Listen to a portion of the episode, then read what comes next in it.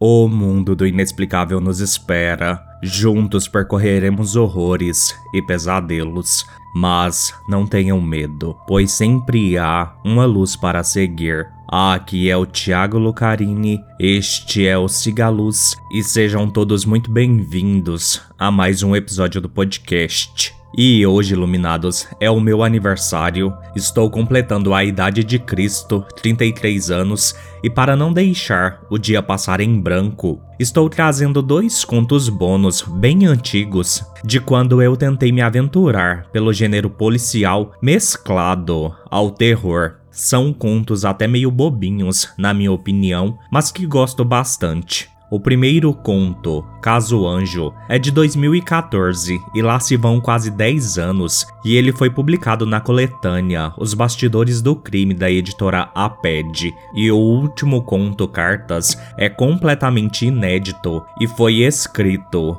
em 2013. Bem, é isso. Vou deixar a caixa de comentários aberta para quem quiser me parabenizar pelo meu aniversário. Então, sem mais delongas, bora lá.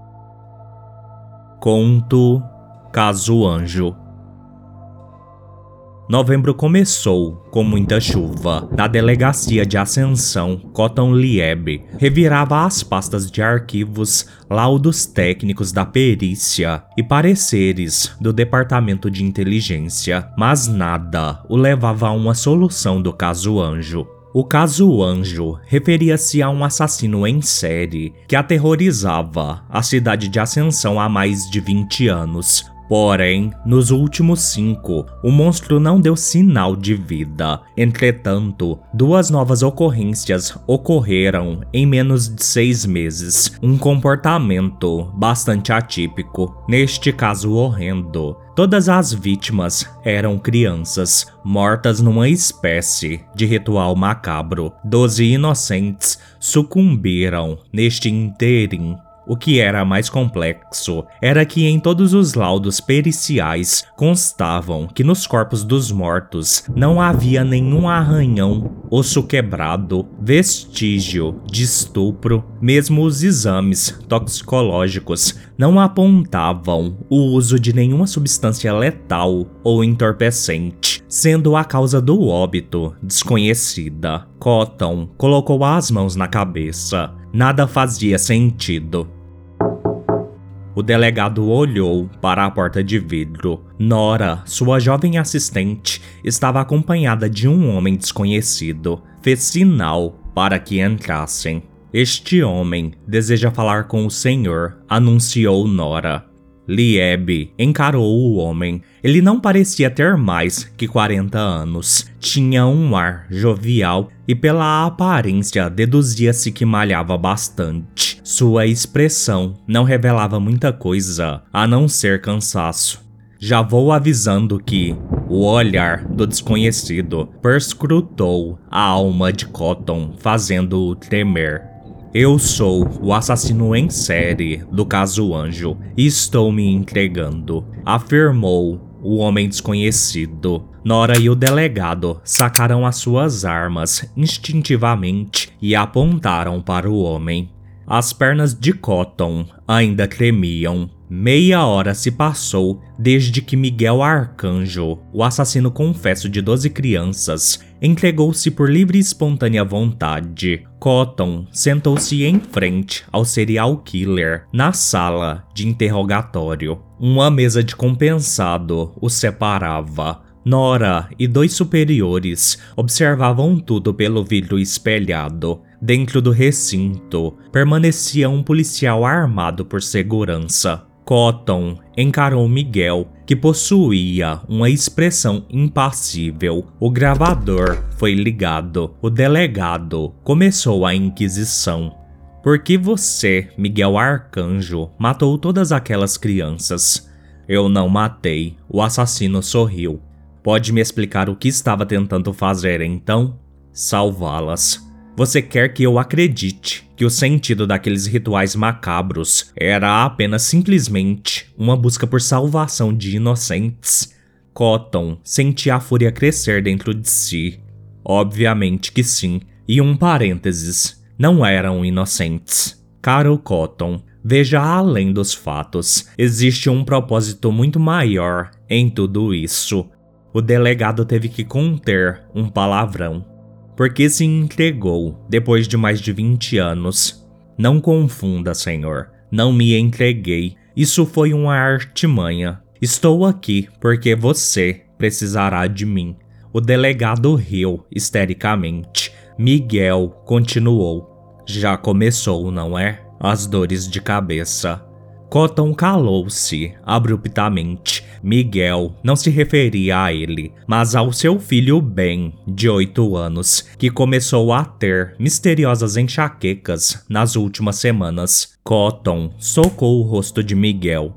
Não ameace o meu filho, porra. Cotton ignorou a dor que se espalhava por sua mão como a picada de uma víbora. Socar Miguel foi como esmurrar uma coluna de concreto. O detido não esboçou qualquer reação. A sua face sequer se moveu com o soco. Miguel, indiferente, continuou a encarar o seu agressor como se nada tivesse acontecido. O delegado ignorou a anormalidade daquela situação. Logo após o interrogatório acabou, Miguel foi levado à sua cela e Cotton foi para sua casa. Durante todo o caminho de volta, Cotton ficou pensando nas palavras de Miguel e no caso Anjo. Todas as crianças vítimas dele haviam perdido os pais em circunstâncias estranhas meses ou semanas antes. Os acontecimentos variavam entre afogamentos, incêndios, acidentes de carro, overdose por medicamentos, suicídios, entre outros. Algo não se encaixava. Valéria, a esposa de Cotton, o esperava na varanda da casa. O delegado intuiu pela expressão da mulher que o filho devia ter piorado. O homem desceu do carro depressa e correu ao encontro de sua amada. Como ele está? perguntou preocupado.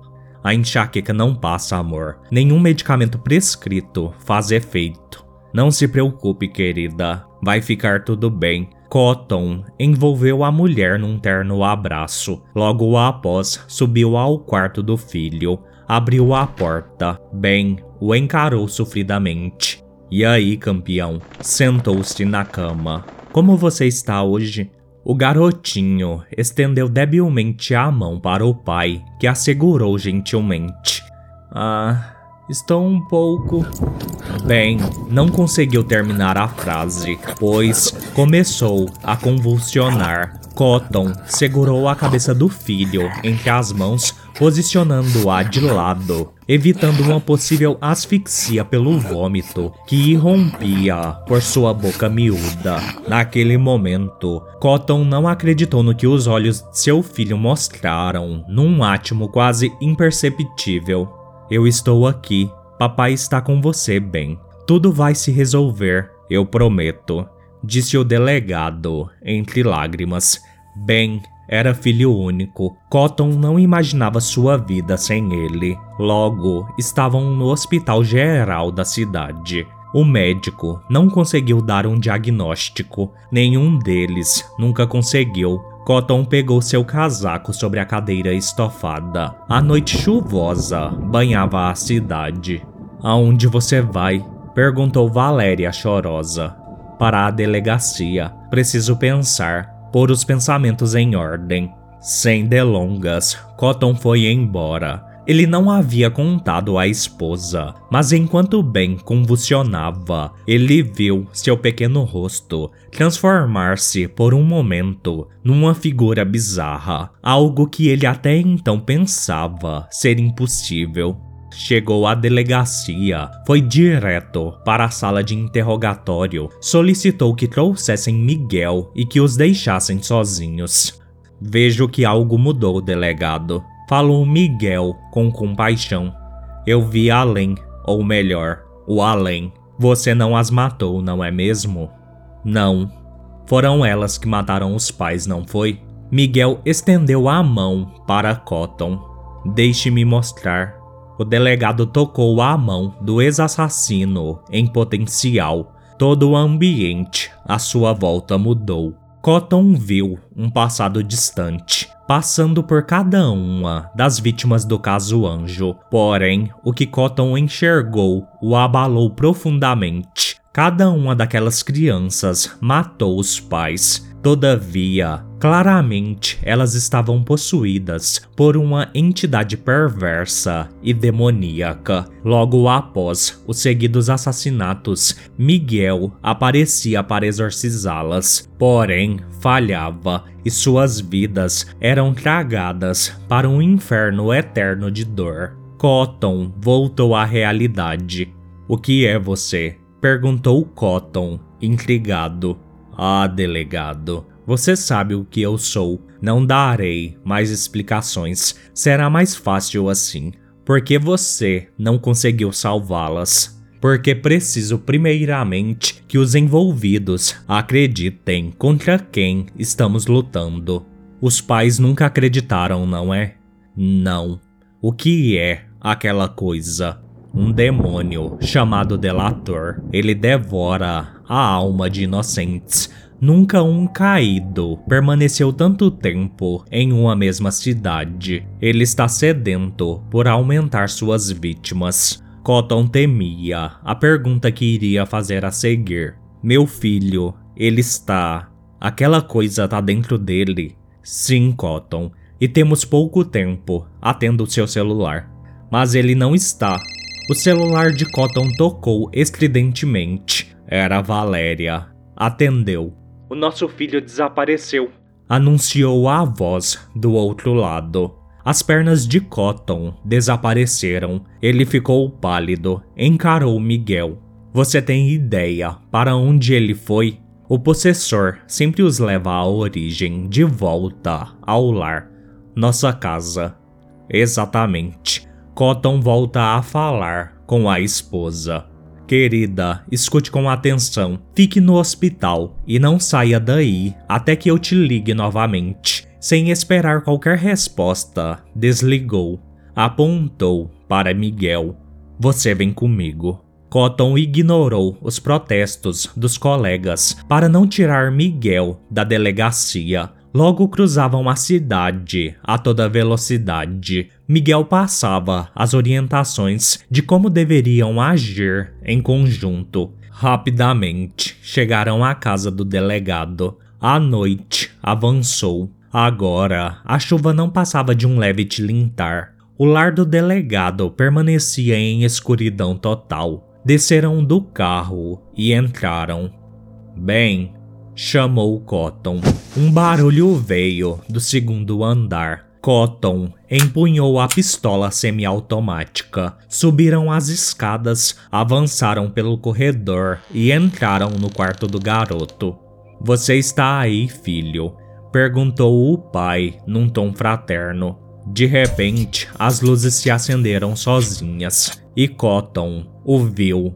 Bem, seu filho estava agarrado ao teto, transfigurado num ser horrendo. Não, ele não está. Respondeu uma voz grossa e apavorante. Miguel colocou-se à frente de Cotton e direcionou a palma da mão para o demônio. Espírito maligno, caia agora. Imediatamente, o menino possuído despencou do teto sobre a cama. Você Nunca antes me derrotou, Miguel. Não será agora que conseguirá. Ben virou os braços e pernas num ângulo inimaginável para um ser humano. Milhares de chagas de cruzes invertidas pipocaram pelo corpo da criança. Sangue preto e espesso vertia pelas feridas grotescas. Cotton colocou-se ao lado de Miguel Desta vez é diferente, demônio. Eu salvarei o meu filho, pois eu acredito. Cotton tocou o ombro de Miguel Arcanjo e continuou. Eu acredito em Deus e nos seus anjos. Ele encarou o filho como se o visse além do demônio. Bem, volte para nós, volte para o papai e para a mamãe. Volte, pequeno bem. Eu sei que você consegue. O demônio soltou um urro estridente. Miguel sorriu satisfeito. Grandes asas luminosas desenrolaram de suas costas, inundando o quarto com uma luminescência acolhedora. Em nome de Deus e dos poderes a mim concedidos pelo céu supremo, eu, Arcanjo Miguel, te expulso deste corpo delator. Volte às cinzas, para as profundezas do inferno. As asas do anjo irradiaram sua luz sobre o demônio, que automaticamente deixou o corpo do garoto. O menino voltou ao normal. Cotton correu até o filho inconsciente e o envolveu em seus braços e beijou o alto de sua testa. Miguel observou Cotton por um momento, admirando o verdadeiro amor da humanidade, e falou: tudo sobre este acontecimento, arquivos, relatos e lembranças desaparecerão. Você, Cotton, e toda a Ascensão se esquecerão de tudo relacionado ao caso Anjo, agora que o demônio foi expulso. Amanhã você levantará da cama e será apenas outro dia normal. É melhor assim, concordou Cotton sem ofensas, mas prefiro ver anjos e demônios lutando apenas em filmes de ficção. No duro do dia a dia, prefiro lidar apenas com seres humanos. O comum nunca me pareceu tão fantástico. Miguel sorriu e em seguida desapareceu, fazendo toda a cidade cair num sono profundo. Cotton adormeceu aliviado ao lado do filho. Tudo foi apagado. O delegado, Cotton Lieb, acordou cedo na manhã seguinte. Sua esposa preparou um magnífico café da manhã. Ele beijou o topo da cabeça do filho, que esbanjava saúde. Depois de tomar o café, o homem seguiu para mais um tedioso dia de trabalho, esperando fazer a diferença na vida de alguém. Último conto: Cartas a correria era geral no departamento de polícia novamente. Outra denúncia anônima de homicídio foi recebida, porém, esta não era uma simples acusação. Ela dava informações do caso referido como charada, pois o serial killer em questão costumava deixar uma pista propositalmente na cena do crime sobre o próximo assassinato. Entretanto, a polícia sempre chegava tarde demais fato que deixava Franco Fernandes, o capitão da divisão policial, extremamente aborrecido. Ele não acreditava que sua seção de inteligência criminalística estivesse sendo tão burra e incompetente. Corram, seus lerdos, bravejou Franco. Os policiais se atiraram imediatamente dentro das viaturas e as sirenes escandalosas ecoaram pela cidade de Vidência. Franco achava o nome da cidade uma porcaria, era quase como um mau presságio.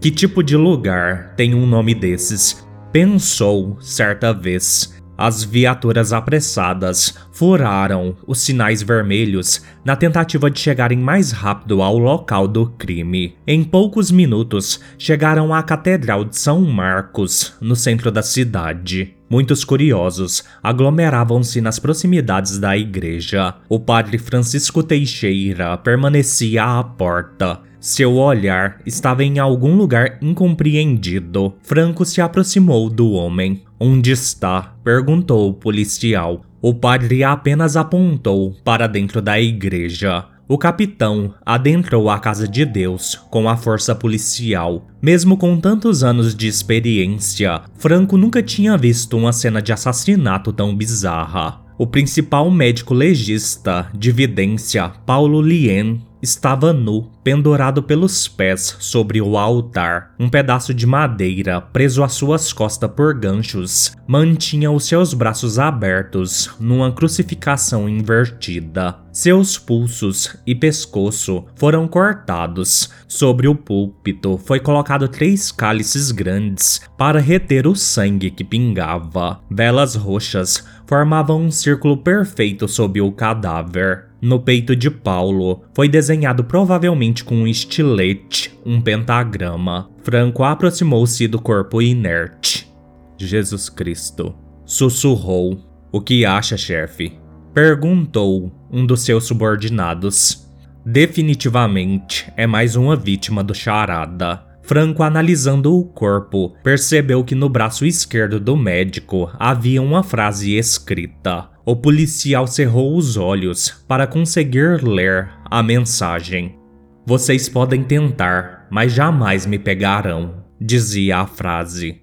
Mas que filho da puta, disse o capitão. Franco desviou o olhar do corpo e percebeu que aos pés do altar haviam duas cartas de tarô a morte e a justiça. Um calafrio percorreu seu corpo. O charada sempre deixava uma pista do próximo assassinato por meio das cartas. Com a morte de Paulo, um total de quatro pessoas tinham sido assassinadas. O primeiro foi um jovem que possuía várias passagens pela polícia, inclusive por assassinato. Na cena do crime deste homicídio inicial estavam as cartas, o louco e o imperador. Franco não se ligou muito aos fatos até o crime seguinte, que resultou na morte do prefeito da cidade. Fato que aumentou a pressão da sociedade e das autoridades para a polícia descobrir e prender logo o serial killer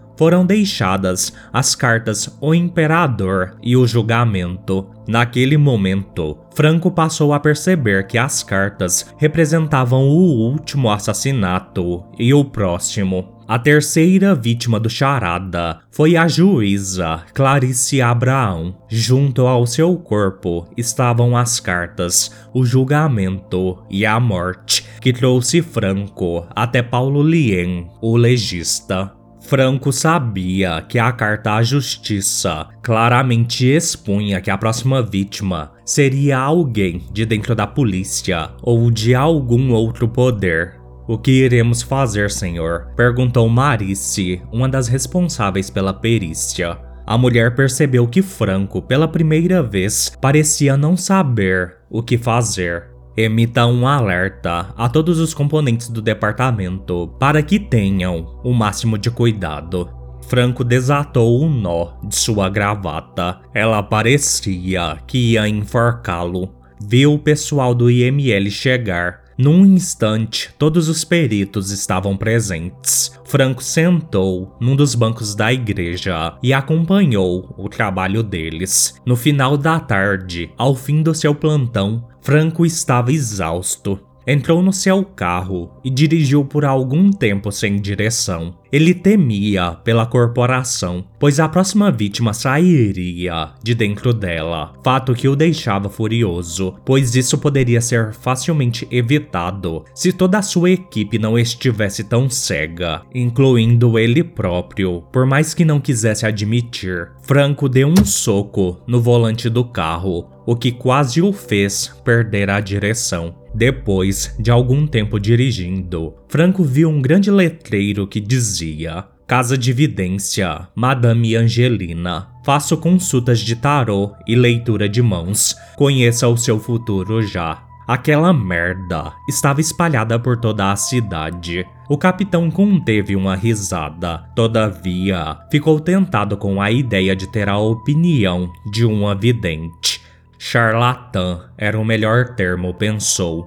Ele não tinha nada a perder. Sua equipe era um bando de idiotas que não conseguiu sequer achar uma ligação entre os homicídios do Charada. Suas mortes aparentemente eram aleatórias, sem ligação alguma. Franco estacionou em frente ao estabelecimento da vidente e entrou. O policial começava a sentir-se ridículo. Na recepção, que era a sala da casa, uma jovem sentava-se atrás de uma mesa de canto. Em que posso ajudá-lo, senhor? perguntou a secretária solicitamente. Preciso falar com a ma. Franco teve que conter o riso com a Madame Angelina. O senhor possui horário marcado? Ah, este é o meu horário. Franco retirou o distintivo e o colocou de forma agressiva diante da secretária. Entendeu?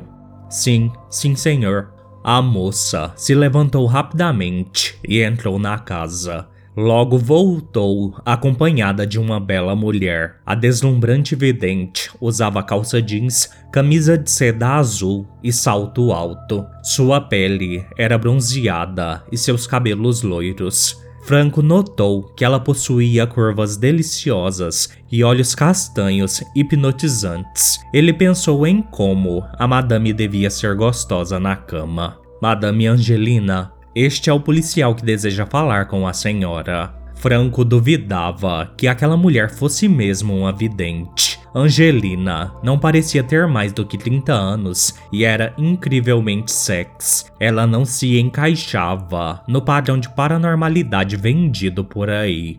Por favor, me acompanhe disse Angelina exibindo um simpático sorriso. Angelina o guiou até a sua sala de consultas no final do corredor. Ela indicou uma cadeira a Franco. Ele se sentou. No que posso ajudá-lo, senhor? Franco Fernandes completou o policial e então continuou. Estou com um caso muito difícil sobre o charada. Creio que já tenha ouvido falar. A vidente balançou a cabeça positivamente. Não sei mais ao que ou a quem recorrer. E você deseja uma consulta para ver o seu futuro? Perguntou Angelina sorridente. Não? Bem, não sei. Franco observava atentamente Angelina. Seu rosto não lhe parecia desconhecido. É engraçado, você não me é estranha. Acredito que não nos conhecemos, senhor. Deve ser apenas impressão minha. De repente, Franco escutou um estalo seco e sua visão apagou. Os sentidos do capitão foram retornando aos poucos. Ele sentia a sua pele arder na região dos pulsos e dos tornozelos. Franco abriu os olhos e viu que estava amarrado, só de cueca, numa cadeira dentro do Museu Municipal, na ala dos quadros. Tirem-me daqui! gritou. De forma alguma, você é o meu convidado principal. Ah, você, sua. Angelina riu. Sim, eu. Você é a porra do charada. Não é óbvio, capitão? O que que eu te fiz? Na verdade, foi o que não fez. Franco viu o rosto de Angelina se transformar numa carranca assustadora. Há quatro anos, minha filha de apenas 5 anos foi violentada e morta por um drogado desgraçado. E você, querido Franco, ficou responsável pela investigação. Todavia, sua incapacidade e dependência de drogas o cegaram e derreteram o seu cérebro. A sequência é bem lógica se vocês não fossem tão tapados. O primeiro a ser morto, Léo Gregório, o drogado e estuprador que abusou e matou minha filha. O segundo, o prefeito Carlos Anthony, que deveria zelar pela segurança das pessoas, mas que estava mais preocupado em roubar os cidadãos de Vidência. A terceira e o quarto, respectivamente, são a juíza e o médico legista que você corrompeu para que a pena do desgraçado do Léo não fosse tão dura. Afinal, ele era o seu fornecedor de cocaína de confiança e ele poderia acabar abrindo o bico sobre a sua situação na prisão a juíza Clarice deu a sentença mais branda devido o legista Paulo Lien ter fraudado a necrópsia, alegando que não houve estupro. Você tem ideia do quanto eu sofri durante aquele julgamento e ao ver aquele bandido solto pouco tempo depois, ou sabe-se lá que artimanha você usou para isso, vocês destruíram a minha vida. Para a polícia, minha filha foi apenas um dado, uma estatística. Porém, para o seu azar e para a minha sorte, você apareceu bem na minha porta, me poupando o trabalho de te caçar, feito o rato que você é. Franco estava em choque, ele não sabia o que dizer. Perdoe-me, foi um erro, eu sei, eu sou um homem de bem, quem me conhece sabe, eu tenho família. Angelina riu, eu também tinha. Franco, vendo que não tinha saída, se irritou. Uma pergunta, madame, já que é evidente, por que não previu a morte de sua filha, sua estúpida? realmente não previa a morte dela. Franco viu Angelina tremer de ódio. Todavia, para o seu consolo, eu previa a sua. Adeus, Franco Fernandes, a minha última carta. Sua desgraçada! Não!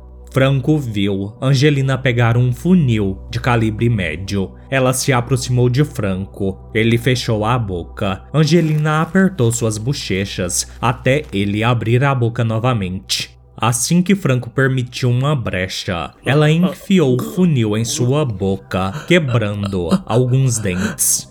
Ele urrou de dor. A seguir, ela prendeu a cabeça dele no encosto da cadeira com uma superfita adesiva e pegou um saco plástico que estava no chão. Angelina posicionou a sacola transparente perto dos olhos de Franco. É disso que você gosta, não é?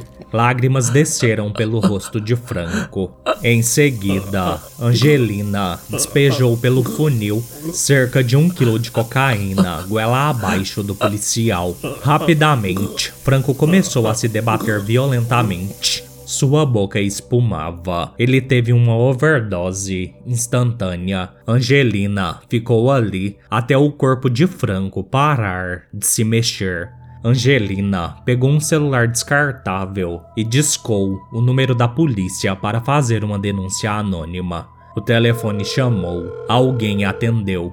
Polícia de Vidência, boa noite. Há mais uma vítima do charada no Museu Municipal Alvorada. Angelina desligou o telefone com o modulador de voz e jogou somente a carta de tarô, a justiça, sobre o colo vomitado de Franco. Sua vingança finalmente estava completa.